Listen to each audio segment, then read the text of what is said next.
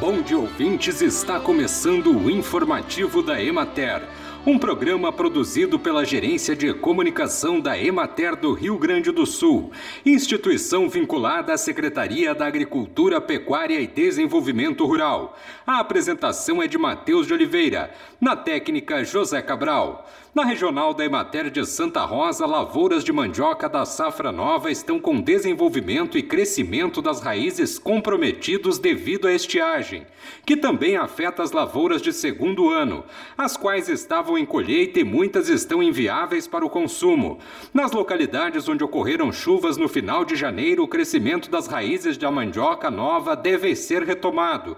O preço direto ao consumidor está entre R$ 6 e R$ 6,50 o quilo na região de Soledade, as lavouras de mandioca retomaram o crescimento e desenvolvimento com o aumento do teor de umidade do solo. O aspecto geral e estado fitossanitário das lavouras é bom.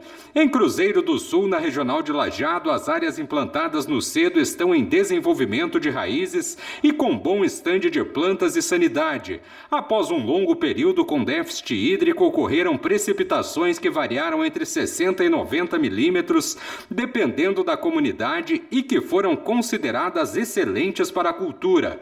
Mesmo assim, não atingirá a expectativa de produtividade inicialmente proposta de 15 toneladas por hectare, ficando estimado em 13 toneladas por hectare. A área cultivada reduziu 25% nesta safra de 350 para 260 hectares.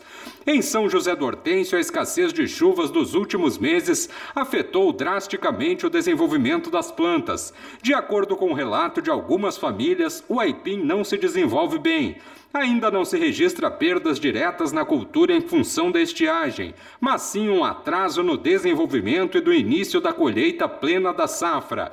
Os últimos dias foram marcados pela limpeza das áreas através da capina e o início da colheita, mas de forma tímida. A Prefeitura Municipal de São José do Hortêncio cancelou mais uma vez a festa do Aipim. Bem, e por hoje é isso, nós vamos ficando por aqui. Mas amanhã tem mais informativo da Emater. Um bom dia a todos que nos acompanharam e até lá!